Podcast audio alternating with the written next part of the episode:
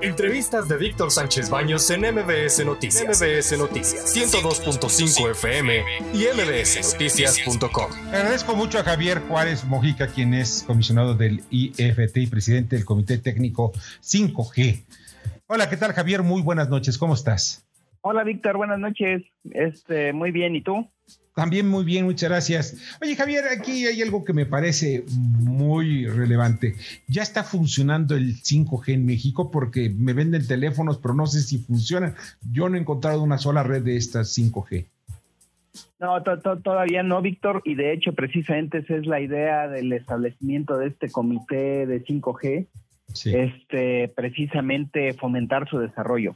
hay algunos países que ya lo han implementado. En México tenemos frecuencias asignadas para e, este servicio, pero todavía no eh, estamos formalmente con esas redes encendidas, digamos. Ahora bien, ¿esto cuándo podría? Estamos hablando que se inicia este eh, comité técnico, se, está ya en operaciones. Pero, ¿qué es lo que esperamos en tiempo? ¿Cuándo tener 5G? Que nos han eh, platicado a nivel mundial que es la maravilla de las maravillas, cómo se van a instalar las, redes, las, antenas, etcétera. Yo creo que para, si me permites, Víctor, para responder esa pregunta, creo que es bueno poner en contexto, o sea, de qué estamos hablando cuando hablamos de 5G. Sí. Eh, y, en ese sentido, mira, pues, de, manera muy resumida y muy rápida, este, la primera generación de servicios móviles, pues estábamos, tú recordarás aquellos aparatos grandes que les decíamos los los ladrillos. los ladrillos, exacto. Y ahí todavía, lo único que teníamos eran básicamente las llamadas telefónicas. Eh, con la segunda generación de servicios móviles, con las 2G, además de la telefonía, pues se incorporó esto de los mensajes de texto, el SMS un servicio que de hecho aún sigue disponible, aunque cada vez también hay que decirlo, cada vez lo utilizamos menos, principalmente pues porque hemos transitado a las aplicaciones de mensajería instantánea. Después, Víctor, con 3G llegó ya el Internet móvil eh, navegación en páginas de internet, correo electrónico, estas mismas ah, aplicaciones de mensajería instantánea, etcétera. Y la diferencia, digamos, entre 3G y 4G, pues es básicamente la velocidad o la capacidad. Seguramente, de hecho, la audiencia lo ha notado, como cuando en el teléfono nos aparece que estamos en 4G, pues la navegación es más rápida, un video lo podemos descargar más rápido, ¿no? Y, en esa evolución, Víctor, pues lo que sigue es precisamente la quinta generación de servicios móviles, 5G que básicamente se distingue, yo te diría, por tres elementos son muy característicos. La capacidad, la densidad y la latencia. ¿De qué se refiere cada uno de estos? Mira, en, en capacidad en 4G estamos hablando del orden de decenas de megabits por segundo. Con 5G estamos ya hablando del orden de los gigabits por segundo. Teóricamente se dice que, que, 5G podría ser hasta 100 veces más rápido que lo que hoy nos da 4G. Eh, respecto a la densidad, Víctor, Víctor, pasaremos del orden de 10.000, más o menos 10.000 dispositivos por kilómetro cuadrado que tenemos con 4G a aproximadamente un millón.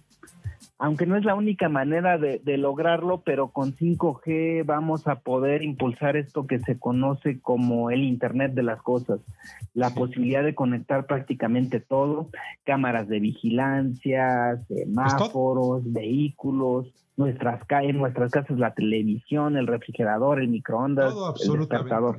Y, y, finalmente, Víctor, el otro elemento muy relevante y característico de 5G es la latencia. Este concepto se refiere al tiempo que tarda la información en viajar por una red. Eh, y en 5G estamos hablando de que eso será apenas de un milisegundo. Y con esas tres cosas, Víctor, la capacidad, la densidad y la latencia, pues el impacto de 5G será casi, casi que en cualquier actividad. En salud para cirugías a distancia, sistemas de transporte inteligente que nos van a ayudar a mejorar la movilidad en las ciudades, agricultura inteligente, que también se le conoce como eh, agricultura de precisión, realidad virtual para la educación. y, bueno, eh, este, lo que nos imaginemos. Muy cargados Por ejemplo, y esto ya está muy cerca y lo están haciendo ya, hicieron las pruebas en China, donde tú podrás mandar información, por ejemplo, un 8K, un imágenes 8K o videos 8K o 12K claro, con cierta lentitud, pero no estamos hablando de cierta lentitud porque los normales, los 4K van a llegar, en, vamos, una película de 4 gigas va a llegar en unos cuantos segundos. Fíjate que todo esto me llama la atención porque eh, cuando ya se están abriendo también las eh, licitaciones, porque me imagino que necesita licitarse toda la red de comunicación, tanto las conexiones vía eh, antenas, y por otra parte las redes quiénes las van a tener y quiénes las van a sufructar o cómo va a estar este mecanismo. Mira, de, hecho, qué, qué, bueno que preguntas eso, Víctor, porque más, gente ha preguntado que cómo estamos aquí en México, que cuándo vamos a licitar esto del espectro eh, para quinta generación. Este, un aspecto muy relevante que, vale la pena compartir con la audiencia es que mm, somos, eh, operamos la regulación bajo este concepto que se conoce como ser tecnológicamente neutrales.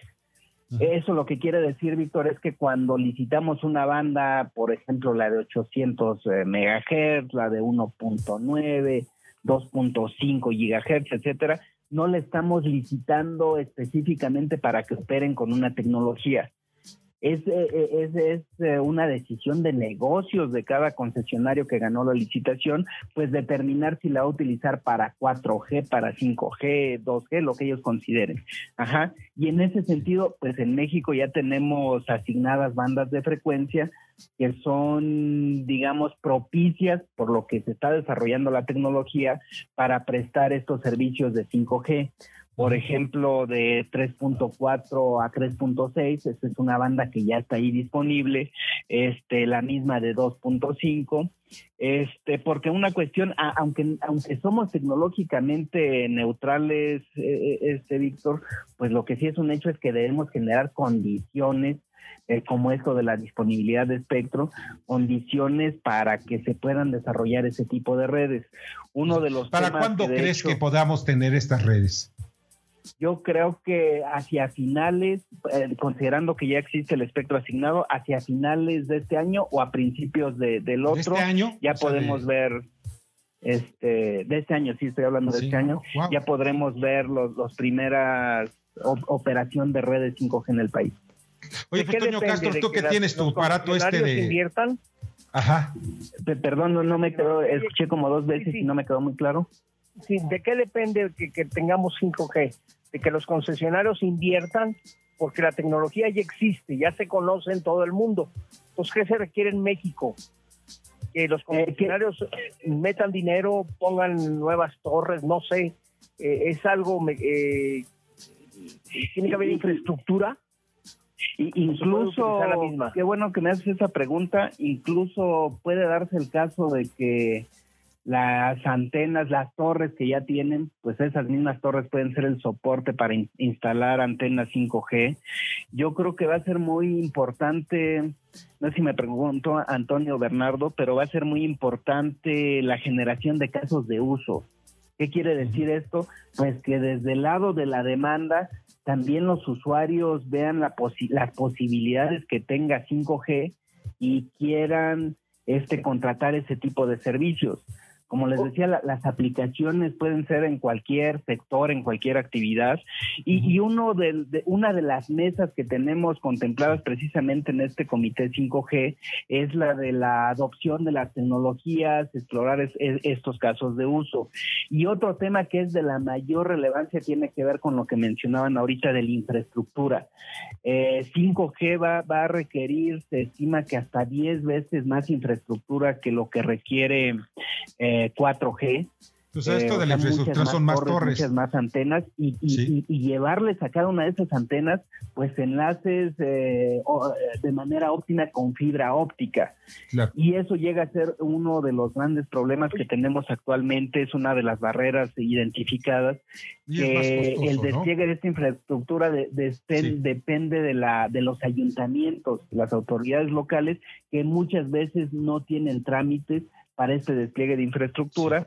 Lo que han hecho en algunos otros países, pues es ver, y ante esta mayor densidad de infraestructura 5G que se requiere, pues incluso ver cómo se otorgan permisos para utilizar pues todo el mobiliario urbano, ¿no? las paradas de autobuses, las luminarias, etcétera.